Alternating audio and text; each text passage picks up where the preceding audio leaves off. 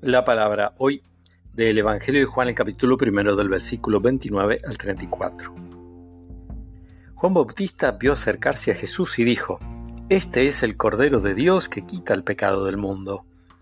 A él me refería cuando dije, Después de mí viene un hombre que me precede, porque existía antes que yo. Yo no lo conocía, pero he venido a bautizar con agua para que él fuera manifestado a Israel.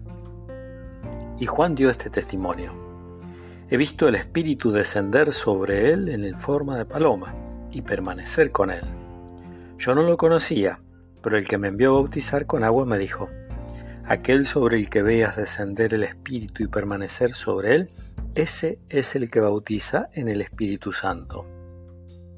Yo lo he visto y doy testimonio de que Él es el Hijo de Dios. Palabra del Señor. Thank you.